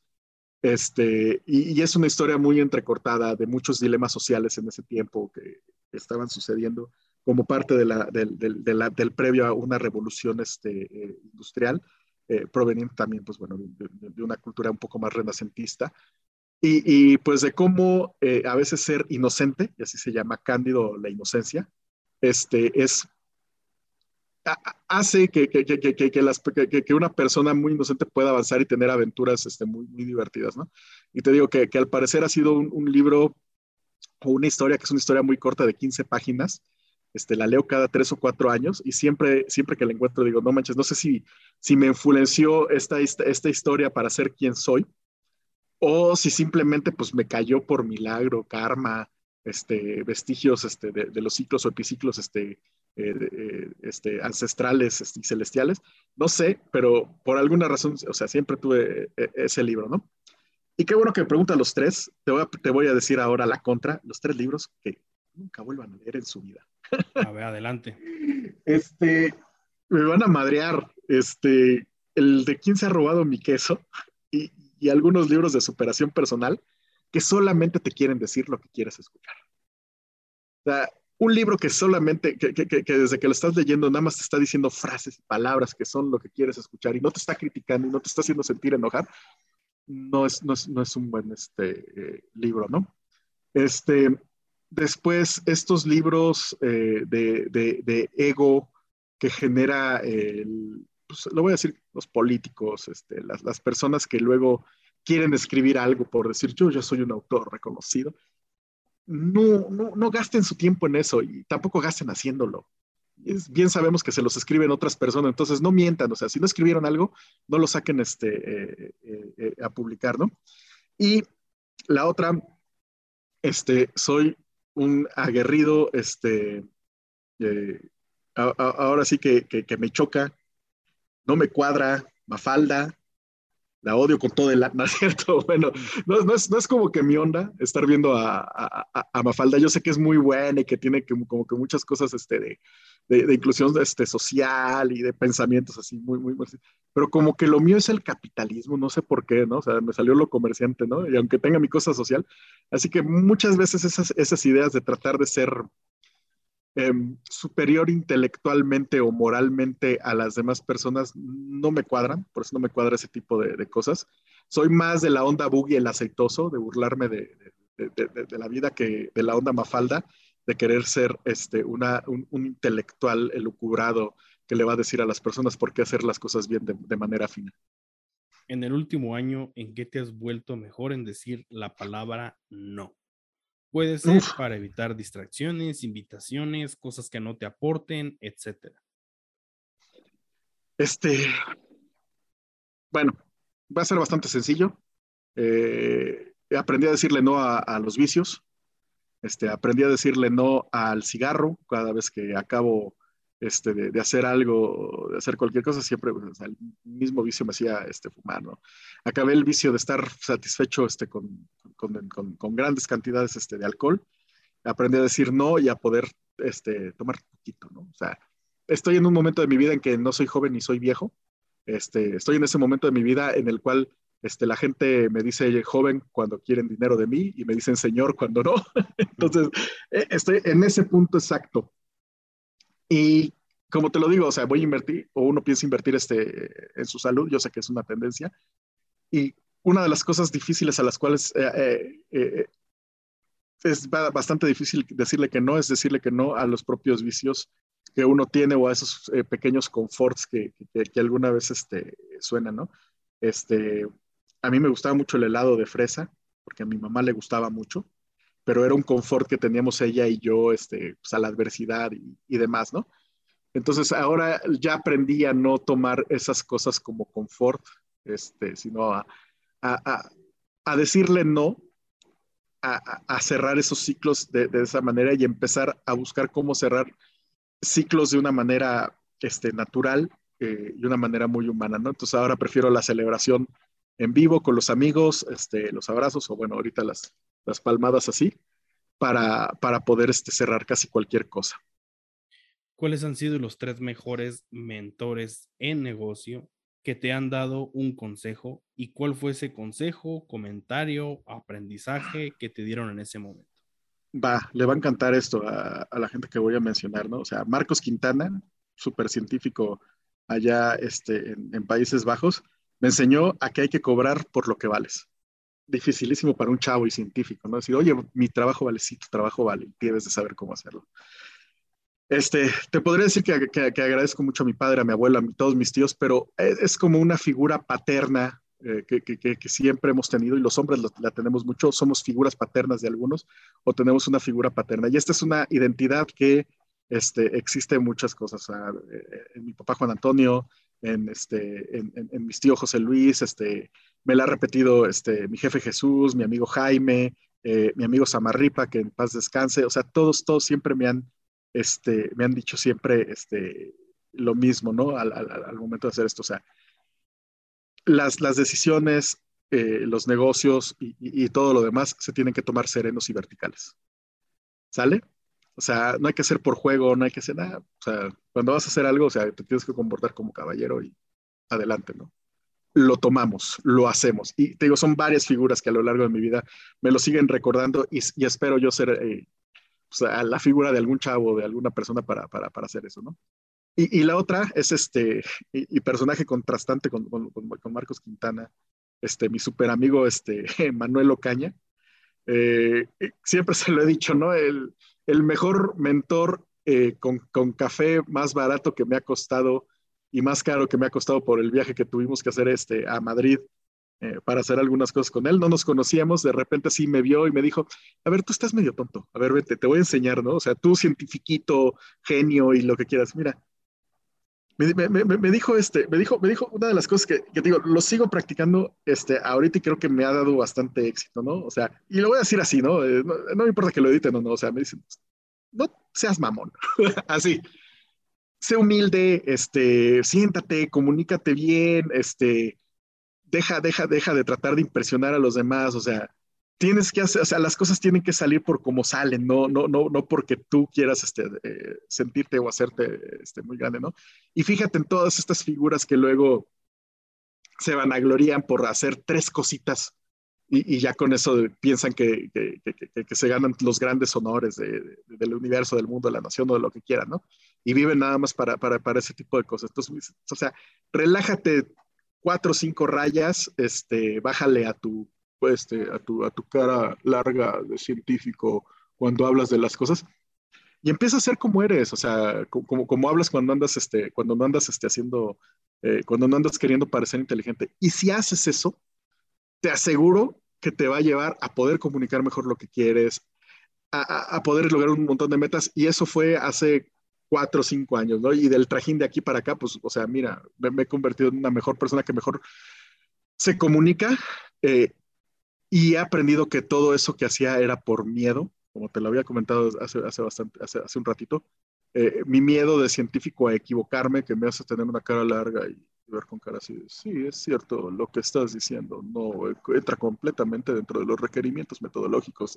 Entonces, o sea, relájate un montón dilo derecho, este, bájale cuatro rayas hasta a, tu mamonés y trata de pensar en lo que las otras personas están eh, queriendo y trata de comunicárselos, ¿no? O sea, no trates de ser el mejor hombre en la sala, la mejor mujer en la sala, trata de ser la persona que más comunica y que más hace, ¿no? Y eso el señor don Manuel Ocaña lo logra ampliamente. No, y además es un gran tipo. ¿Qué inspira a Edgar a conseguir sus sueños? El, el gran motor que, que, me lleva en estos momentos sigue siendo una intensa curiosidad por seguir descubriendo qué es lo que puede eh, o qué es, lo que puede pasar en este mundo. Eh, podría, como, como lo acabo de decir, pecar de, orgulloso, pero creo que en algún momento ya eh, las personas que se dedican a entender de manera más íntima la materia, la energía y, las cuestiones científicas eh, necesitan una preparación constante y son unos verdaderos maratonistas. Yo posiblemente ya no sea la persona que vaya a, a estar dentro de ese eh, dentro de ese lado, ¿no? Pero me sigue motivando mucho la curiosidad de qué pasa si combinamos cosas, qué pasa si nos atrevemos a hacer cosas diferentes, eh, qué pasa si nos arriesgamos en esto, eh, qué pasa, qué pasa y qué pasa en, un montón de, de, de, lugares, ¿no? Y ahorita tengo firmemente la creencia de que si nosotros les ponemos las piedritas de la incertidumbre, de la innovación a la gente joven, eso nos va a dar un dividendo social y personal enorme. Ahora yo estoy en esa etapa de mi vida en la cual soy super mentor este, de, muchas formas, o sea, soy, soy, soy figura eh, eh, de, pues bueno, de generación para, para, para, para, algunas personas, ¿no?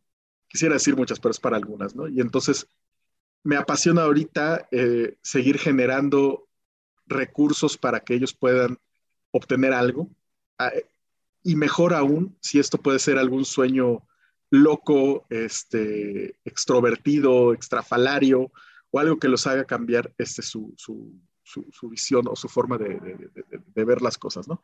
Eh, me motiva entonces, para decirlo de esta manera, eh, que aunque hay mucho que, que, que, la ciencia, el mundo este, todavía nos demande, también hay mucho que las personas nos tenemos que demandar de nosotros, ¿no? Y mi principal trabajo en estos momentos va a ser generar el siguiente loco o la siguiente camarilla de locos que puedan este, seguir haciendo esta parte dentro del mundo, aunque pues sabemos que, que, estamos viviendo tiempos bastante difíciles. ¿Qué es lo que más te ha costado desaprender? Creo que al, al momento nada. Este, eh, posiblemente, eh, y, y, te, y, te, lo digo, este, o sea, estoy en esa, en esa etapa en, en, la cual me puedo todavía como que despegar de casi cualquier cosa, eh, pero también ya empiezo a tener eh, responsabilidades grandes y enormes. ¿no? Eh, yo estoy seguro que muchas de las cosas que voy a decir durante estos tiempos, en algún momento me voy a poder arrepentir de, de, ser tan, tan directo.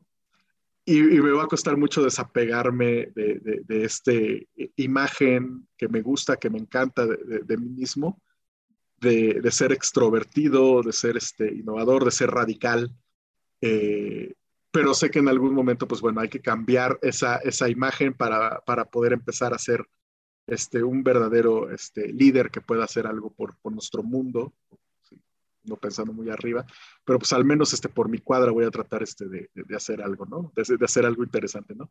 Y si no, pues al menos voy a liderar acá a mi gato este, para que seamos una pandilla, un dúo dinámico si tuvieras la oportunidad de platicar con el Edgar que está a punto de irse, a punto de tomar esas decisiones difíciles que has tomado en tu vida, se acercara a ti, ahorita con toda tu experiencia, con todos tus aprendizajes, con todas tus vivencias, te pidiera un consejo, ¿qué consejo le darías? Definitivamente le daría cualquier consejo que le dificultara más el camino. Eh, híjole, o sea, si, si pudiera volverme a ver a mí mismo, y pudiera ponerme más piedritas que, que, me hicieran crecer más rápido, lo haría, ¿no? O sea, decirle, decirle alguna cosa este, para desorientarlo, porque yo sé que ese Edgar del pasado pues, eh, es, es, chambeador, el muchacho, entonces va a encontrar cómo, cómo, cómo superarlo, ¿no? Entonces, eh, definitivamente no le diría algo bueno, eh, trataría como que de decirle algo que lo desorientara en el, hacia, hacia el lugar este, adecuado, ¿no? Eh, si, si, fuera así bien, bien, bien específico en mi vida, tuve un momento de decisión muy raro en el cual eh, tenía que decidir entre eh, cambiar hacia algo muy normal, este, como, no sé, estudiar este, formalmente sistemas computacionales o programación, o seguir con la ciencia, ¿no?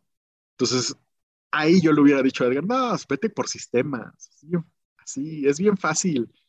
Y definitivamente no, o sea, la, experiencia lo que me dijo es que aunque parezca que el mundo de la ciencia es así como que muy glamuroso y muy cansado, el mundo profesional, el, mundo, este, como te lo dije, de las grandes consultorías, este, pues sí, este, es muy necesario para poder crecer como persona, ¿no?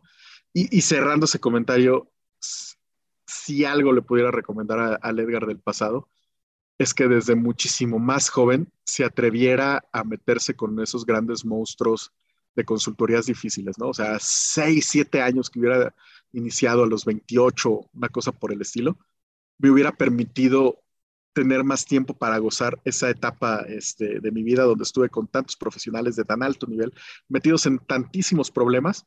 Y pues bueno, o sea, siento que quisiera, quisiera tener un poco más de, de eso dentro de la vida, pero se me acabó el tiempo, ¿no? O sea, se acabó el tiempo de, ser esa persona y pues bueno, tenemos que mirar hacia lo que vamos a hacer en el futuro. Cerramos con la última pregunta. Vas caminando por la calle y te encuentras una lámpara mágica. Al frotarla, aparece un genio que te dice que te va a conceder un solo deseo, pero va a ser el deseo que Edgar le pida. ¿Qué deseo le pedirías al genio? Híjole, va a ser, si es de lagrimita, ¿eh? eh hay, varias cosas que uno quisiera tener personalmente, ¿no? Si a mí me pidieras un superpoder, este, por las mismas características que, me dicen, yo, quisiera tener así como que la omnisapiencia o poder estar en varios lados al mismo tiempo. Eh, definitivamente no, no, sería algo que, le quisiera pedir. Eh, si, si, me preguntas sobre, sobre, un bien social, sobre un bien social, un bien humano o algo por el estilo, o sea, yo les diría que ah, quisiera algo para que todo el mundo pudiera ser más feliz durante, eh, durante una, un minuto o medio minuto cada día, ¿no? O sea, ah, concédeme la forma de que todo el mundo podamos tener éxito, felicidad, este, insta, este, por, por alguna razón mágica eh, durante un minuto este, en, nuestras vidas, ¿no? Eh, yo creo que lo que de verdad le, le, le pediría este, a ese, a ese genio. Eh, y, es, es un, deseo muy, muy personal este, mío, es que me permitiera ver toda mi vida este, y me permitiera ver todas esas cosas que, que posiblemente eh, no vi y que no comprendí y que no voy a comprender en estos momentos porque no, no tengo la madurez, ¿no? Me gustaría poder ver eh, en una sala de cine este, mi vida con subtítulos, este, con, con mi mamá, con mi papá, este, que, contándome ellos todas y cada una de las cosas que, que, hicieron por mí, ¿no? Con mis amigos diciéndome, ay, es que aquí eres un, un higadito y no funcionaba esto. Este, con las mujeres este, con las que he estado, con las que, con, las que he tenido mis primeros besos, así, que me dijeran cada una de este tipo de, de cosas, ¿no? Y revivir mucho esa, esa, esa gran vida este, que, que, siento que he tenido, de la cual me siento este, muy dichoso y también, pues bueno, saber a la gente que lastimé, este, por qué se hizo, eh, porque nunca, nunca vas a poder estar diciendo que, que, todo lo que hiciste fue para un bien o para hacerle bien a la gente, ¿no? En algún momento seguramente se lastimó a alguien, se hizo algo que a alguien no le, no le, no le, no le, no, le benefició. Entonces, pues también quisiera saber ese tipo de cosas y pues, eso es lo que quisiera verlo, ¿no? Así como una película, este, serie limitada este, donde Edgar este, esté eh, eh, personificado por Keanu Reeves o algo por el estilo. ¿Algo más que te gustaría agregar a la práctica? Este, como siempre, mensaje a los científicos y a los jóvenes, y si pueden, y son jóvenes científicos, échenle un chorro de ganas. Este, el, el, el mundo los necesita. Em, no se sientan desesperados si no encuentran la solución para, para mis colegas este, científicos y para los chavos no se sientan desesperados si nadie les abre una puerta, ¿no? Eh, con todo gusto estamos aquí para servirlos, para abrir puertas, para crear recursos, para hacer todo lo necesario para que, pues bueno, todos puedan cumplir este, sus sueños. Eh, como alguna vez mucha gente me, me abrió las puertas a mí, eh, estoy completamente abierto y dispuesto a abrírselas a todas las personas que necesiten mi ayuda, no importa quién sea. ¿En dónde te pueden contactar? Si alguien tiene alguna pregunta, alguna duda. Todas mis redes sociales son arroba con K, ecaropulus con K. Ahí, por favor, escríbanme. Este, eh, no soy muy fanático de, tener mucho, muchos fans en redes sociales. De hecho, creo que solo pongo en mis redes sociales este, gente que, conozco, pero hay redes sociales abiertas como LinkedIn o Twitter, donde pueden escribir y arrobar, y, yo con todo gusto les contestaré alguna ocurrencia este, o alguna cosa muy seria, dependiendo de, con qué humor este, me encuentre este, en, el momento, ¿no?